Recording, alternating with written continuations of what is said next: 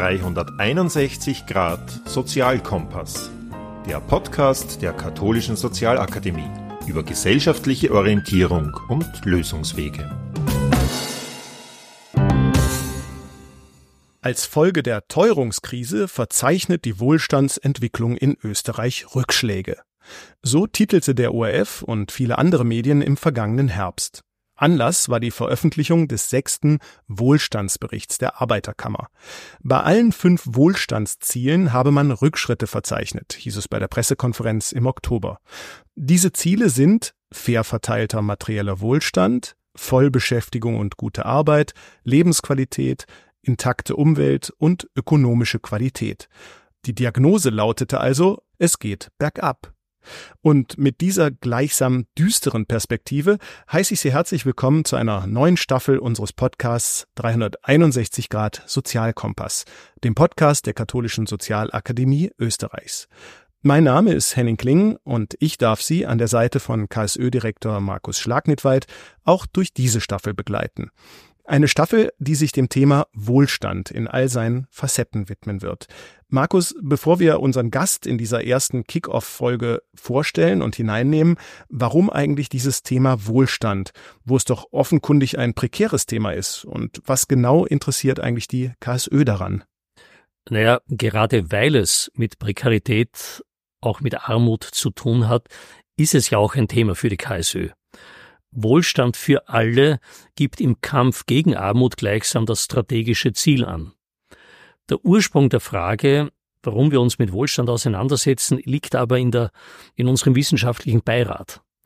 Da hat der Klimaökonom Karl Steininger dieses Thema für die KSÖ angeregt mit der Bemerkung, dass die weitgehend materiell konnotierte Auffassung von Wohlstand in unseren Wohlstandsgesellschaften mit eine Ursache für die massive ökologische Überbeanspruchung unseres Planeten ist. In der weiteren Diskussion wurde dann im Beirat ergänzt, dass in der öffentlichen und medialen Wahrnehmung Wohlstand immer noch mit dem BIP-Wachstum korreliert und Wohlstandswachstum damit gemessen wird, obwohl es doch der gesellschaftlichen Le Lebensrealität und auch der Lebensrealität der einzelnen Menschen so gar nicht entspricht.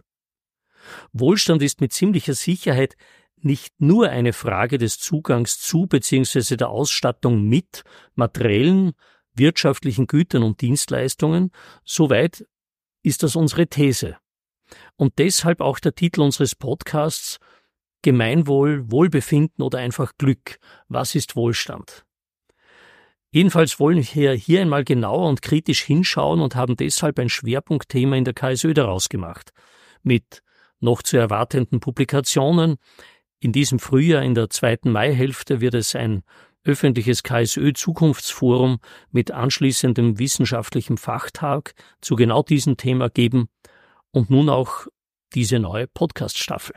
Mhm. Wunderbar, da sind wir gespannt, was rauskommt, gerade auch bei diesem Zukunftsforum und bei diesen neuen Formaten, die hier ausprobiert werden. Aber jetzt kommen wir mal zu unserem Gast, der uns heute hier auf eine Reise durch die Wohlstandswelten und Begriffe mitnehmen wird. Uns gegenüber sitzt Dr. Sebastian Thieme. Er ist wissenschaftlicher Referent der KSÖ für Fragen der Ökonomie Ausgebildet ist er als Diplom-Volkswirt mit Schwerpunkten auf Sozialökonomik und Wirtschaftsethik und erforscht im Auftrag der KSÖ derzeit genau zu diesem Thema Wohlstand. Hallo Sebastian erstmal und herzlich willkommen in unserem kleinen Podcast-Studio.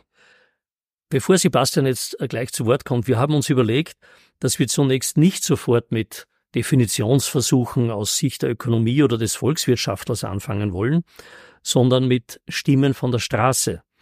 Und zwar sind wir von einer etwas breiteren Frage ausgegangen, nämlich der Frage, was bedeutet Glück? Hintergrundannahme, Wohlstand, das hat was mit Wohlbefinden und letztlich mit sowas wie Lebensglück zu tun. Aber hören wir erstmal die Stimmen von der Straße. Glück heißt ähm, zufrieden sein und mich wohlzufühlen. Wenn ich keine Sorge über, über morgen habe. Das bedeutet Glück für mich wenn meine Familie gesund ist. Glück heißt Zufriedenheit im Leben in jederlei Hinsicht, sei es Familie, sei es Freude, Freunde, seien es Tiere zum Beispiel. Glück ist alles das, was jeder selber für sich als Glück definiert, würde ich sagen. Gesundheit, Zufriedenheit, mh, mm, Freundschaft, Familie, auch Wohlstand natürlich. Keine Sorgen über morgen, Gesundheit, Zufriedenheit, Familie, Freunde, auch Wohlstand natürlich. Sebastian Thieme, das waren jetzt die Antworten von der Straße, also eine Mischung aus immateriellen Dingen, aber auch Wohlstand, natürlich, wie es dort heißt, vermutlich gemeint finanzieller Wohlstand. Ist das eine Definition und Aussage, die den Ökonomen zufriedenstellt? Naja, kommt drauf an, welchen Ökonom man da fragt. Äh, als äh, Sozialökonom würde ich sagen, ja, das ist im Prinzip alles das äh, enthalten. Ähm, da ist alles das enthalten, was äh, in den normalen Debatten um Wohlstand äh, auch diskutiert wird und auch aktuell in Lehrbüchern zum Beispiel enthalten ist. Man unterscheidet da hauptsächlich auch Wohlbefinden, äh, und, und noch den materiellen Wohlstand, Zufriedenheit spielt eine Rolle. Ähm, das ist das, was man zum Teil eben auch in den gängigen Definitionen findet. Ja, also in ökonomischen Nachschlagewerken. Ja. Wenn ich da so zuhöre, stellt sich mir die Frage, ob das Thema Wohlstand, auch der Wohlstandsmessung, überhaupt eine rein ökonomische Frage ist. Das heißt, ob wir nicht auch disziplinär anders herangehen müssten und sagen, ja, es ist eben nicht nur, weil die Ökonomie traditionellerweise hm, Dinge ansieht, wirtschaftliche Güter und Dienstleistungen, materielle Ausstattung, äh, Dinge, die man sozusagen messen kann in, in Geldeswert und dergleichen. Aber offenbar zum Wohlstand ja auch andere Dimensionen gehören. Ich sage jetzt einmal sowas wie Zeitwohlstand beziehungsweise Zeitsouveränität, äh, intakte Umwelt, äh, Möglichkeiten der gesellschaftlichen Teilhabe und so weiter, wo man sagt, ja, müsste nicht eigentlich in die Wohlstandsmessung auch viel stärker äh, Sozialwissenschaften einbezogen werden, Soziologie und dergleichen, um hier zu einer konsistenten Beschreibung von Wohlstand zu kommen. Ja, das ist ein guter Punkt. Ähm, da müsste man vielleicht noch ein, zwei Sachen noch mit ähm, berücksichtigen und ein kleines bisschen ausholen. Also es gibt natürlich schon auch, äh, wenn man in die griechische Antike zurückgeht, eine andere Vorstellung von Wohlstand als das, was dann in der Ökonomik, als sie sich etabliert hat, dann stattgefunden hat.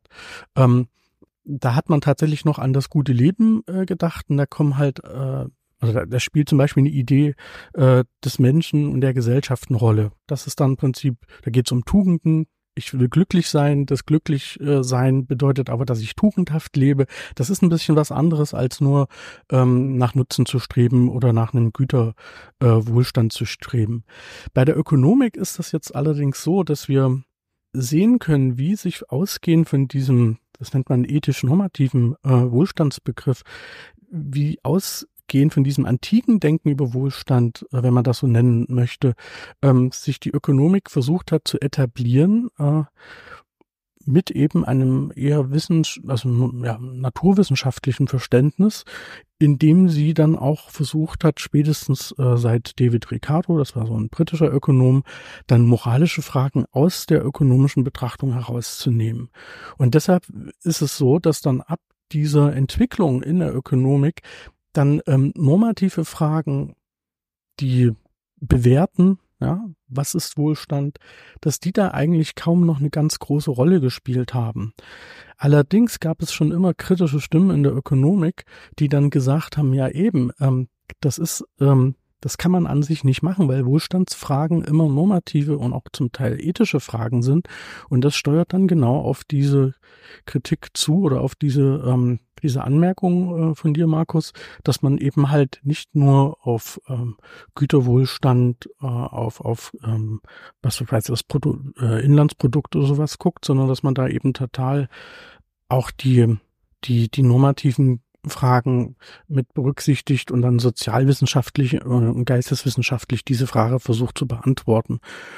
Und es ist tatsächlich auch so, es gibt auch Versuche, das äh, bei der Wohlstandsmessung dann zu machen. Also ähm, gibt dann Fragen zur äh, Lebenszufriedenheit, die versucht man dann ähm, zu korrelieren ähm, mit beispielsweise äh, ja, Lebenserwartung äh, und anderen Wohlfahrtsindikatoren, Einkommen. Ähm, das wird zum Teil gemacht, aber da ist dann auch wieder die Frage, mit welcher Rechtfertigung macht man das? Wird das einfach nur so, weil man sich das denkt, irgendwie zusammengebracht? Oder, oder wird das dann tatsächlich, geht das aus einer, aus einem deliberativen äh, Prozess, aus einem demokratischen Diskussionsprozess hervor, was denn uns eigentlich als Wohlstand, ähm, als, als Wohlstandsindikator äh, dienen soll. Ähm, das sind dann so die offenen Fragen, die dann ähm, da aus meiner Sicht auch nach wie vor bis heute bestehen. Also wir haben natürlich verschiedene alternative Wohlstandsmaße. Ähm, gerade hier auch der, von der äh, Arbeiterkammer wird dieser Wohlstandsbericht äh, ermittelt. Da sind verschiedene Indikatoren mit drin. Äh, da, das ist dann schon zum Teil auch sozialwissenschaftlicher als einfach nur ähm, aus einer Statistik äh, das Bruttoinlandsprodukt herauszunehmen. Ähm, da ist schon ein bisschen auch Bewegung drin. Mhm. Wenn ich jetzt meine Großeltern, die sind zwar beide schon gestorben, meine Großeltern, aber das war klassische Kriegsgeneration. Wenn ich mit denen gesprochen habe, dann klang dadurch, ähm, ja, nach dem Krieg, wir hatten ja nichts, aber wir waren glücklich oder glücklicher oder zufriedener, als sie heute Menschen oder Jugend erlebt haben, oft. Also quasi, wir haben nichts, Materielles, aber wir sind glücklich ist das, das spielt ja ein bisschen auf das an, was du jetzt, äh, ähm, wo du hin wolltest, dass offenbar Lebenszufriedenheit nicht nur am materiellen Wohlstand hängt. Und vielleicht kannst du noch ein bisschen ausführen, gibt es da Kriterien, wie misst man sowas? Sind das einfach nur Umfragen, wie geht's Ihnen? Oder äh, geht's Ihnen gut, geht's Ihnen schlecht? Was, oder wie, wie beforscht man sowas tatsächlich wissenschaftlich? Na, es gibt zum einen tatsächlich äh, solche, solche Fragen zur Lebenszufriedenheit, wo man dann von eins bis zehn sagt, also mir geht, also ich finde die Lebenszufriedenheit ganz schlecht oder zehn ganz gut. Ähm, und dann kann man natürlich versuchen, ähm, bestimmte Indikatoren zu finden, ähm, die dann beispielsweise äh, auf das Einkommen abzielen, auf die äh, Lebenssituation, Bildungsstand und so weiter. Das sind dann ähm, so auch eher statistische Daten. Ähm, es gibt allerdings auch Untersuchungen aus der Soziologie, die dann beispielsweise ähm, um, um äh, den, den Status, den Lebensstatus kreisen und da werden dann halt direkt äh, Befragungen, Gruppendiskussionen und so weiter durchgeführt, wo man dann halt tatsächlich ähm, an der Stelle jetzt vielleicht nicht unter dem Begriff Wohlstand, aber äh, in diese Richtung gehend dann auch ein bisschen ermitteln kann, was die Leute halt unter einem wohlständigen Leben verstehen. Ja? Also das, das äh, würde ich schon sagen, da, da kann man dann wird dann auch mit Befragungen gearbeitet. Aber die konkrete Frage ist natürlich, ob man halt tatsächlich ähm, ähm, dieses Wohlbefinden so in der Form überhaupt messen kann oder auch messen soll. Also es gibt ja eine interessante Entwicklung, dass man sagt, na ja, ähm, äh, Wohlstand ist halt Glück und dann guckt man sich an, was Menschen glücklich macht und identifiziert äh, so fast schon naturwissenschaftlich bestimmte Faktoren, versucht die herauszugreifen, entwickelt eine Glücksformel und dann könnte man dann als, also mit spitzer Zunge sagen, ja, dann sitzt der Ökonom dann da und versucht die, die Glücksformel zu maximieren oder zu optimieren. Und da ist natürlich ähm, die zentrale Frage, ob das ähm, ob das nicht vielleicht auch ein bisschen kontraintuitiv ist. Ich habe auch schon überlegt, woran liegt denn das? Auf der einen Seite möchten wir ja Wohlstand gestalten, da brauchen wir Zahlen äh, und da müssen wir wieder messen. Auf der anderen Seite ist aber in dem Moment, in dem ich etwas messe, in dem ich das vielleicht in die Glücksformel packe, ähm, ist das ja auch schon wieder in so eine ähm, in so ein Kontrollen- und Gestaltungsnarrativ eingebettet, wo ich vielleicht ähm, auch einen gewissen Autonomieverlust spüre, der dann aber wiederum mein Wohlbefinden stört. Ja, also wenn jetzt ähm, gesagt wird, das und das ist Wohlstand und das ist im Prinzip sagt unsere Glücksformel und ich das aber gar nicht so empfinde, dann habe ich eine Differenz da und das da fühle ich mich dann auch nicht wohl. Du hast jetzt praktisch schon auch äh, eine kritische Position eingenommen äh, zu dem, was man heute Glücksforschung nennt. Oder man kann auch, man, vielen Menschen ist auch mittlerweile das Himalaya-Königreich Bhutan bekannt, wo seit äh, mittlerweile doch äh, schon vielen Jahren äh, die, die staatliche Politik, die Wohlfahrtspolitik nicht an rein ökonomischen Parametern ausgerichtet wird, sondern offenbar an jährlichen Erhebungen zum Glück der Bevölkerung. Du hast hier eine kritische Position eingenommen, ähm, die aber auch damit zu tun hat, oder so habe ich zumindest gehört, äh, dass man dann sofort wieder versucht, das ist vermutlich das europäische Denken, ja, Glück zu optimieren und zu steigern. Ist das zwingend notwendig oder ist das eben schon wieder rein der Zugang des Ökonomen? Weil man könnte ja auch sagen, man macht einfach regelmäßig Erhebungen in, in, in der Bevölkerung äh, und in einem Jahr merkt man dann, okay, da stehen manche Dinge im, äh, sind gerade in, stärker nachgefragt.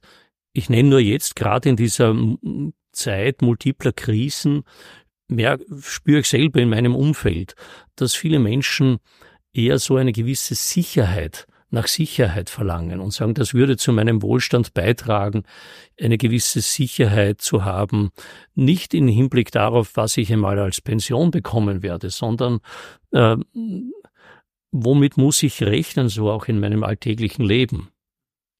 Es könnte aber gut sein, dass in dass in, in ein, zwei, drei Jahren plötzlich andere Dinge vor der, wieder, wieder stärker in den Vordergrund treten. Also nicht Sicherheitsbedürfnis, sondern vielleicht, ich möchte mehr Souveränität haben über meine Zeiteinteilung, meine Leben, wie ich meine Lebenszeit äh, gestalte und wofür ich sie einsetze und wofür ich sie investiere. Und zu einem anderen Zeitpunkt könnte wieder sein, ähm, ja, ich, ich, es geht um, um, um äh, intakte Umwelt, um Gesundheit äh, und dergleichen. Und dass man hier sagt, okay, das, das ist hier fluide, das, das, das wechselt auch immer wieder, aber das ernst zu nehmen und das als Parameter auch als, oder als Leitlinie auch für Politik dann zu machen. Ähm, wir werfen auf der einen Seite der Politik ja ohnehin vor, dass sie eigentlich nur einen sehr kurzfristigen äh, Planungshorizont verfolgt, nämlich sozusagen bis zur nächsten Wahl. Ähm, aber würde das nicht vielleicht sogar vielen Menschen gerechter werden, wenn man gar nicht sozusagen ein, eine Leitlinie sozusagen stur durchhält, BIP-Wachstum oder was auch immer, ja? Ja, das ist ein guter Punkt, weil ähm, das macht natürlich einen Unterschied, ob ich äh, Befragungen jetzt durchführe und im weitesten Sinne einen gesellschaftlichen Diskurs auch anstoße darüber, was Wohlstand ist. In diese Richtung geht, äh, so verstehe ich das, auch eine äh, sogenannte sozialökologische Perspektive auf Wohlstand, die ich auch äh, in meinen äh, ja, Analysen auch noch mit behandle. Ähm, das ist aber, wie gesagt, nochmal ein Unterschied zu äh, jetzt einer Idee von, von Wohlstand oder Glück, wo dann dahinter eine, eine Glücksformel steht, ja, ähm, wo man dann im Prinzip Registerdaten möchte und ermöglicht irgendwie alles in so ein Datenmodell reinpackt und am Ende kommt irgendwie was raus, von dem man glaubt, dass das irgendwie ähm, für alle den Wohlstand hebt. Ähm, tatsächlich ist es ja so, dass man da wahrscheinlich viel spezifischer auch äh, auf bestimmte Dinge gucken muss. Man muss vielleicht auch einen Wohlstandsbegriff ähm, entwickeln oder ein Verständnis von Wohlstand, das eben bestimmte Dinge offen lässt. Ja, dass äh, wenn, man, wenn wir uns über Zeitwohlstand unterhalten, ähm, da kann es mir zwar, äh, also wird es mir zwar erleichtert, zum Beispiel ähm, Care-Arbeit, Sorgearbeit zu leisten, wenn ich jetzt ein paar Stunden mehr in der Woche zur Verfügung habe. Aber im konkreten Fall ähm, oder braucht die Care-Arbeit die Zeit, die es eben braucht. Und dann dauert das halt mal länger, mal weniger lang. Also das lässt sich nicht unbedingt einmal alles über ähm, sozusagen einen Leisten äh, ziehen und und und auch ähm, mit mit direkt immer nur mit Kennzahlen sagen wir mal, regeln. Da müsste man dann vielleicht tatsächlich eher auch mit äh, normalen, ja, sagen wir mal, ökonomischen, würde ich sagen, äh, mit Ordnungsregeln arbeiten, dass man da eben halt bestimmte Freiräume, Rechte, Ansprüche gewährleistet. Das ist was anderes, als wenn man jetzt, sagen wir mal, äh, eine Arbeitsstunde oder Freizeit äh, aufs Komma genau bemisst. Ne? Aber da wäre halt tatsächlich, ähm, das würde, wenn man jetzt das Beispiel ähm, mit diesen Befragungen äh, von dir, Markus, äh, tatsächlich ernst nimmt, das wäre dann tatsächlich schon mal ein etwas anderes Verständnis von Wohlstand, wenn wir uns darauf einigen, dass wir halt permanent uns auch darüber unterhalten, was eine wohlständige Gesellschaft ist. Ähm, eine andere Frage ist natürlich das, was, was bei dir jetzt anklang mit der sozialen Sicherung. Ähm, es ist tatsächlich ähm, auch weil wir am Anfang die Verständnisse von Wohlstand äh, mit thematisiert haben, eine etwas ähm, eigenartige Situation. Wenn wir von Wohlstand äh, sprechen wollen in ökonomischen Lehrbüchern, finden wir den Begriff nicht immer. Dann ist der Begriff der Wohlfahrt äh, dort tonangebend. Da hat man dann aber automatisch eine wohlfahrtsökonomische Perspektive.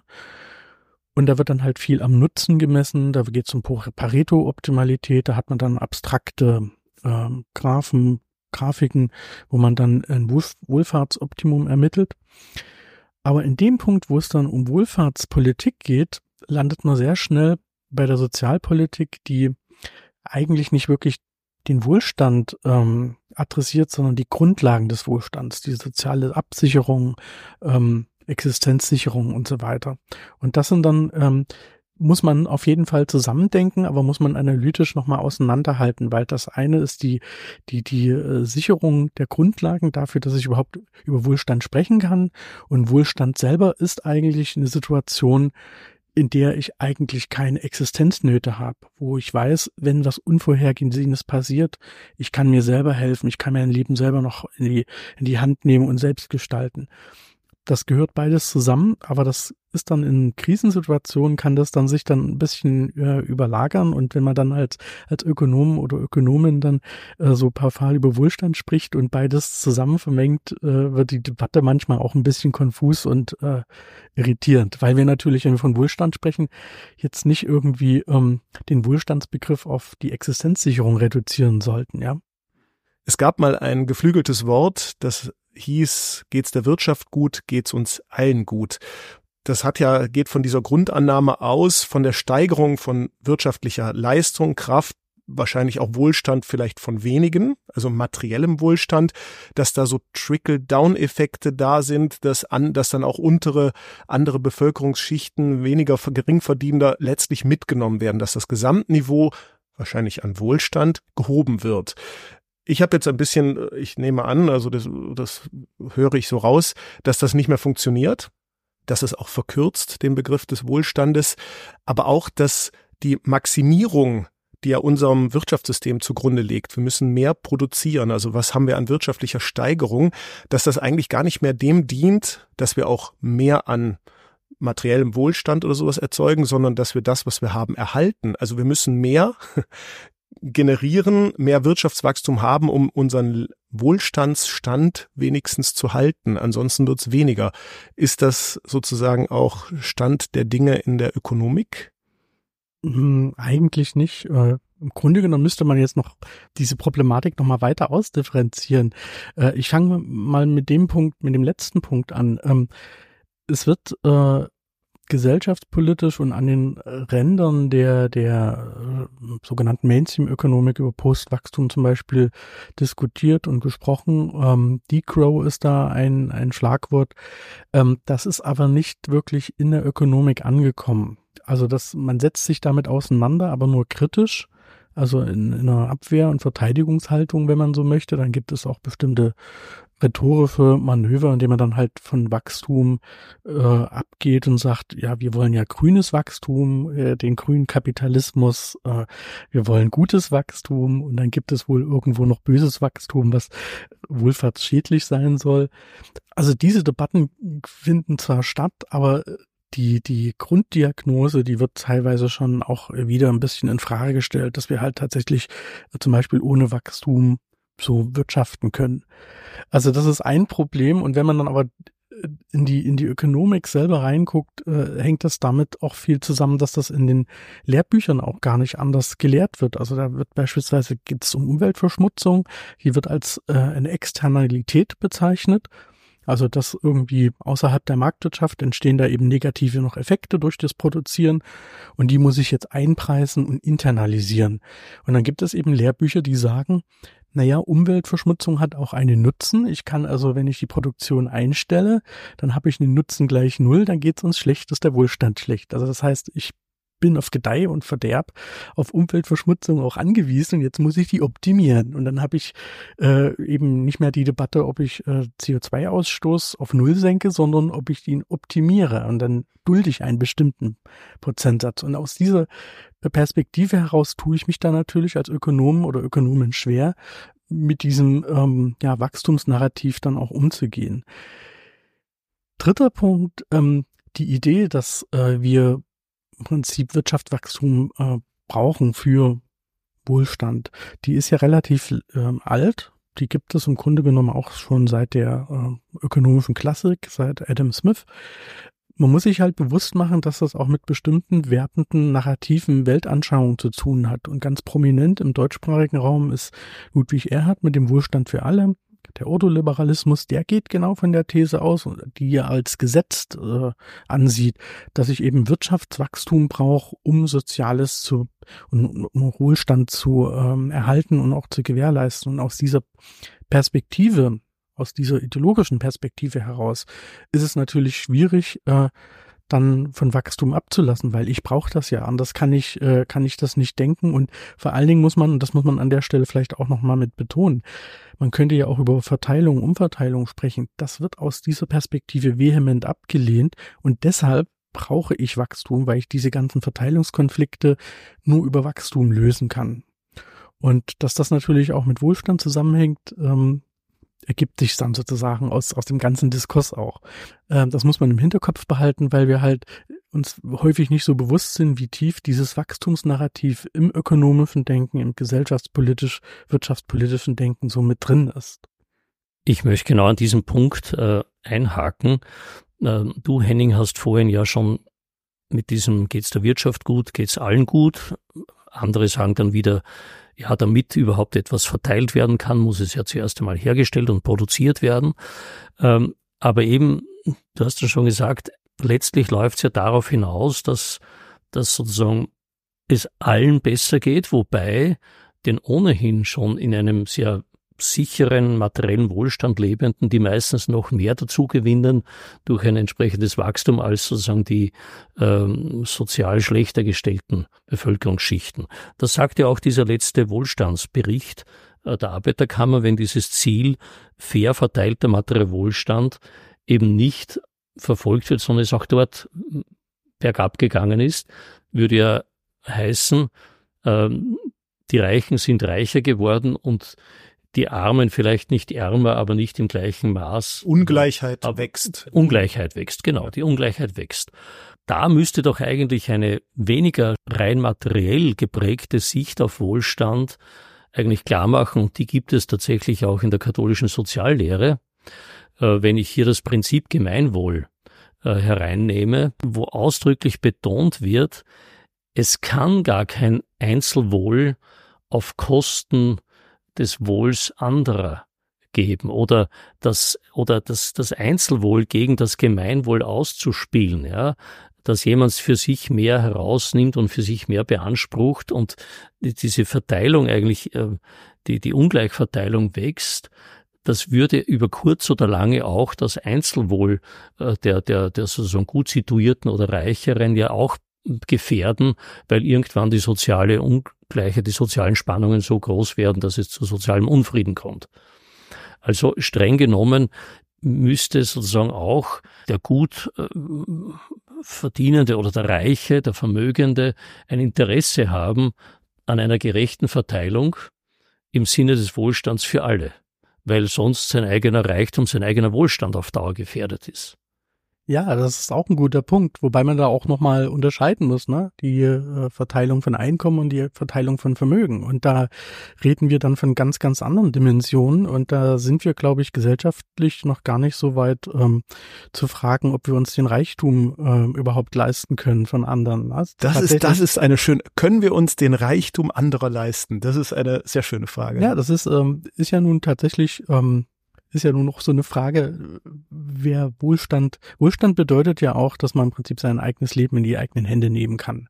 Und wenn es da eben ein paar Leute gibt, die ähm, so viel Reichtum auf sich äh, konzentrieren, dass die im Prinzip äh, auch äh, die Geschicke in der Gesellschaft mit Einfluss nehmen können. Das ist sozusagen der, der typische Begriff, was eine Elite ist dann hat das auch Einfluss auf mein Wohl Wohlbefinden und meinen Wohlstand. Ja? Also wenn ich jetzt beispielsweise irgendwelche Investitionsentscheidungen tätige und davon eine ganze Region betroffen ist und wir sind dann auch gar nicht so weit, um tatsächlich äh, die Frage zu stellen, wie wir eben halt mit diesem Reichtum umgehen, ob wir uns tatsächlich diesen äh, Reichtum leisten können und ob Reichtum ab einer bestimmten Stelle nicht sogar im breiten Durchschnitt gesehen äh, wohlstandsschädlich ist.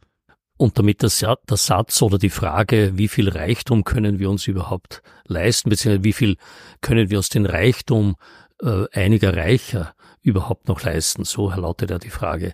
Ähm, um das ein bisschen zu noch einmal auf eine andere Ebene zu bringen. Es geht hier nicht um ein primitives Reichenbashing. Wir müssen uns das zum Beispiel auf einer globalen Ebene äh, ansehen und dann sind wir, ich würde mal sagen, auch die die durchschnittliche Bevölkerung in Österreich schon im Boot und zählen zu den Reichen dieser Welt. Äh, und in der Klimadebatte ist es ja wohl ziemlich klar mittlerweile, dass es gar nicht funktionieren kann, wenn wir an einen Weltwohlstand denken, dass wir weiter so machen wie bisher und darauf hoffen, dass irgendwann auch sozusagen die Armen dieser Welt äh, zu einem gewissen Wohlstand äh, kommen im Sinne des was wir halt als, als Wohlstand so empfinden, weil das diese Welt einfach nicht aushält.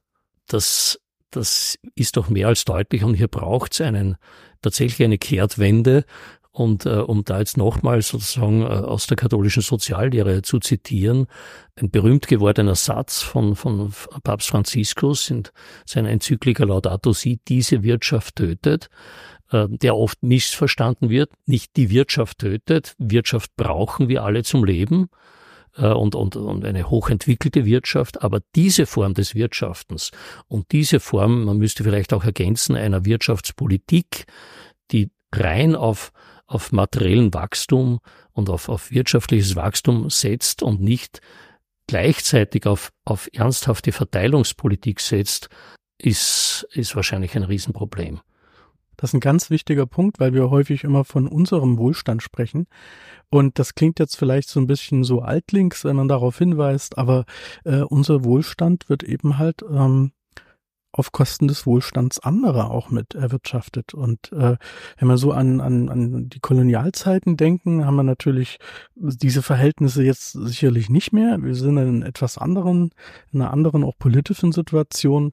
Aber wenn man sich dann anguckt, wie Koltan abgebaut wird, ähm, die Kinderarbeit, wie die ausschaut, ähm, dann wird einem dann schon ganz anders, äh, wenn wir dann hier von unserem Wohlstand sprechen und ähm, wir dann sagen, ja, wir müssen unseren Wohlstand erhalten. Das hat dann eine sehr auch zynische zynische Note, ähm, das, was Markus gerade angesprochen hat, ich glaube, die UN-Flüchtlingshilfe war es, die davor gewarnt hat, dass durch die Umweltkatastrophen auch die regionalen Konflikte, die militärischen Konflikte äh, zunehmen. Ja, und dann sind wir diejenigen, die das Mittelmeer sozusagen als Mauer, als Brandenmauer gegen die Flüchtlinge ähm, mitnutzen, obwohl wir eigentlich ursächlich für die Fluchtursachen mit ähm, äh, verantwortlich mit sind durch unsere Produktionsweise. Das ist, ist ein Punkt, äh, da sind wir jetzt zum Teilen erst dabei, das zu realisieren. Ähm, aber das ist halt eine sehr, äh, auch eine sehr ethisch wichtige Frage, ähm, die damit im Zusammenhang steht, wie wir dann eben global auch mit Wohlstand umgehen und unsere Produktionsweise. Und wenn Papst Franziskus von dieser Wirtschaft spricht, dann meint er genau die, die dann halt in Kauf nimmt, dass eben dass es Kinderarbeit gibt und dass beispielsweise Fischgründe an den Küsten leer gefischt werden, dass der Meerwasserspiegel steigt und dann die Existenzgrundlage von, von Leuten, die darauf angewiesen sind, dadurch zerstört werden. Und wie schwer wir uns damit tun, ähm, das irgendwie zu verändern, das zeigen die Debatten um diese äh, Lieferketten-Sorgfaltspflicht. Ähm, da gab es Debatten oder Debattenbeiträge von namhaften Ökonomen, die gesagt haben, oh, bloß nicht, das wird uns zu teuer, das wird, da wird die Axt an, an dem deutschen äh, oder im übertragenen österreichischen Wirtschaftsmodell, Erfolgsmodell angelegt. Ja, aber wenn das Erfolgsmodell darauf basiert, den Wohlstand anderer zu zerstören und ähm, ähm, zu beeinträchtigen, da haben wir echt ein ethisches Problem. Und das adressiert gerade Franziskus mit dieser Wirtschaft, die tötet, in einer sehr knackigen und wie ich finde auch richtigen Form.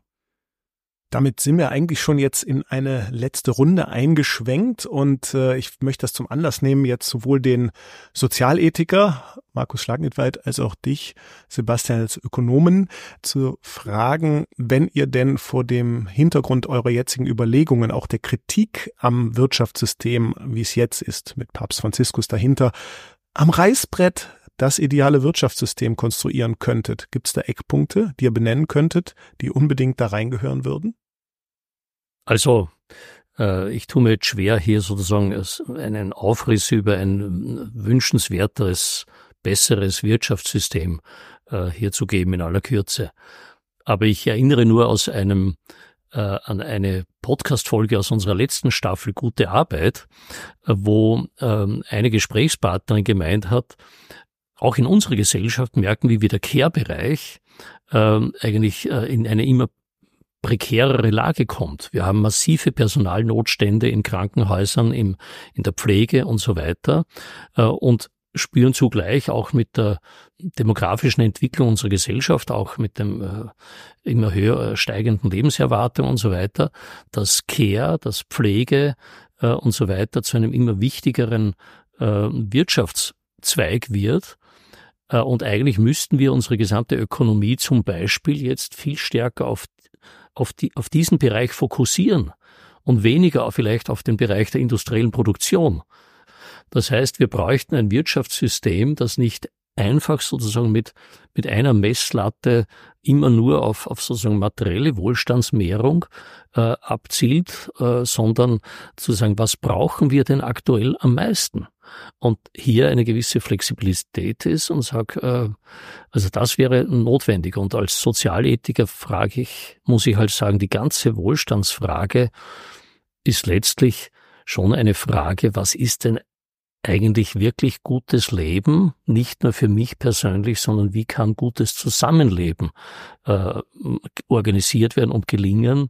Und auch hier ist dann wiederum nicht nur äh, Gesellschaft in Österreich gemeint, sondern letztlich leben wir in globalen Zusammenhängen und eine Weltgesellschaft gemeint. Wie kann hier ein gutes Zusammenleben? Und das hat mit fairer Verteilung zu tun, das hat mit, und zwar Verteilung von Leben, nicht nur von materiellen Gütern, sondern von Lebenschancen zu tun, von Lebensperspektiven äh, und so weiter. Und ich denke, da braucht es tatsächlich nicht nur auf der Ebene des Wirtschaftens, sondern auch der Politik äh, aber wahrscheinlich auch bei jedem einzelnen Menschen immer wieder ein Reflektieren, was ist denn eigentlich der Sinn meines Lebens? Was macht denn mein Leben wirklich gut und glücklich?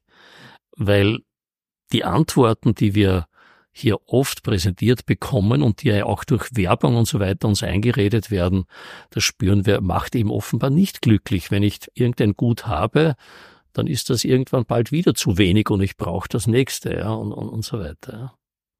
Also das gute Leben ist ein guter, äh, gutes Schlagwort, weil ich glaube, dass wir viele ähm, Themen, die zum Wohl, Wohlstand gehören, ähm, eigentlich noch gar nicht so äh, auch in unserem Alltag so auf dem Schirm haben. Also wenn ich jetzt am, am Lebensende ein Resümee ziehe, ähm, was dann wohlständiges oder gutes Leben ist, wird das wahrscheinlich anders aussehen als ähm, jetzt als als äh, Schulkind oder jetzt in meiner jetzigen Situation.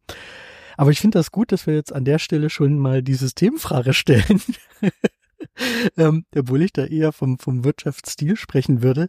Und da würde ich jetzt ganz frech einfach sagen, naja, ähm, man kann äh, da schon die Frage stellen und das ist schon wichtig, dass wir unsere Wirtschaftsformen in Frage stellen und ähm, vielleicht auch im Hinterkopf behalten, dass es eben mehr gibt als nur Zentralverwaltungswirtschaft und Marktwirtschaft. Es gibt ähm, die Ideen der Demokratie, der Wirtschaftsdemokratie, solidarische Wirtschaftsformen. Äh, Gerade in der katholischen ähm, Kirche werden verschiedene Wirtschaftsformen praktiziert. Ähm, da gibt es unheimlich äh, eine unheimliche Vielfalt auch an Wirtschaftsformen, die man halt auch zusammendenken kann. Und das ist halt auch ein etwas, vielleicht ein bisschen anderes äh, Verständnis von Wirtschaft, als sie das jetzt aktuell vielleicht äh, gerade so etabliert praktizieren, dass man halt Wirtschaft in verschiedenen Sphären denkt, in verschiedenen, also beispielsweise Hauswirtschaft, äh, Marktwirtschaft und, und äh, Non-Profit-Ökonomie zum Beispiel. Was ein anderer Eckpunkt zum Beispiel in dem Zusammenhang ist, ähm, da möchte ich das aufgreifen, was Markus äh, angesprochen hat, ist unser Verständnis von Produktivität. Also wir haben ein sehr starkes marktwirtschaftliches Verständnis von Produktivität, was das uns immer wieder in Probleme bringt, wenn es um ähm, Sorgearbeit geht, insbesondere die professionelle Sorgearbeit, die ich nicht rationalisieren kann, wo es keine Produktivitätszuwächse in der Form gibt, wo man sich aber auch an den Kopf greift und sagt, warum will ich denn da jetzt die Produktivität steigern, wenn ich jetzt Menschenpflege geht es um den Menschen und das ist eine qualitative Geschichte und äh, nicht wie viel Menschen ich jetzt sagen wir mal als Pfleger dann pro Stunde irgendwie gewindelt habe oder so, da ist der Wohlstand der einzelnen Menschen ja dann auch wieder gefährdet, wenn ich das unter der Prämisse betrachte. Also da braucht es auch einen anderen Produktivitätsbegriff. Prinzipiell würde ich sagen, gibt es ja unheimlich viele Überlegungen, ähm, wie man Wirtschaft anders gestalten kann. Und was ich jetzt in meinen Lehrbüchern, die ich mir angeguckt habe, gefunden habe, ist eine sozialökologische Perspektive, die den Gedanken, den Markus am Anfang mit ähm, Bhutan erwähnt hatte, mit aufgreift, eben tatsächlich diese Wohlstandsfragen und viele wirtschaftsrelevanten Fragen in einen Diskurs einzubetten, zu gucken permanent, zum Beispiel die Frage, was gutes Leben ist, dass wir uns darüber verständigen und dass man dann eben tatsächlich Wirtschaft in verschiedenen Sphären denkt, eingebettet in planetare Grenzen. Das ist eigentlich das, äh, was ich mir gut vorstellen könnte, was äh, auch verschiedene Formen des Wirtschaftens an sich offen hält. Genossenschaften, marktwirtschaftliche Unternehmen, aber eben halt eingebettet in ein Verständnis von Wirtschaft, das eben breiter ist als nur Marktwirtschaft, profitorientiert und so weiter. Da denke ich schon, da gibt es eine Menge äh, Möglichkeiten, die uns dann sozusagen aus dem Weg rausführen, diese Wirtschaft, die Franziskus meint, weiter zu praktizieren. Ja, vielen Dank euch beiden, Sebastian und Markus, für dieses spannende Gespräch und für ein Gespräch, was vor allen Dingen auch den Rahmen definiert hat, in dem sich diese ganze Staffel wahrscheinlich von den Gesprächen her abspielen wird, ja, von monetären Fragen wahrscheinlich bis hin zur Wohlfahrt, bis hin zum äh, Fragen nach gutem Leben. Es, es fällt, fällt alles hinein. Wir haben jetzt ein sehr großes Fass aufgemacht hier mit dieser ersten Folge. Wenn Ihnen diese Folge auch gefallen hat, dann bleiben Sie uns doch einfach treu und äh, abonnieren Sie uns. 361 Grad Sozialkompass gibt's nämlich überall dort, wo es Podcasts gibt. Und dort sowie auf ksö.at können Sie auch die aktuelle, aber auch die letzte Staffel unseres Podcasts nachhören. Vielen Dank fürs Zuhören und bis zum nächsten Mal. 361 Grad Sozialkompass der Podcast der Katholischen Sozialakademie über gesellschaftliche Orientierung und Lösungswege.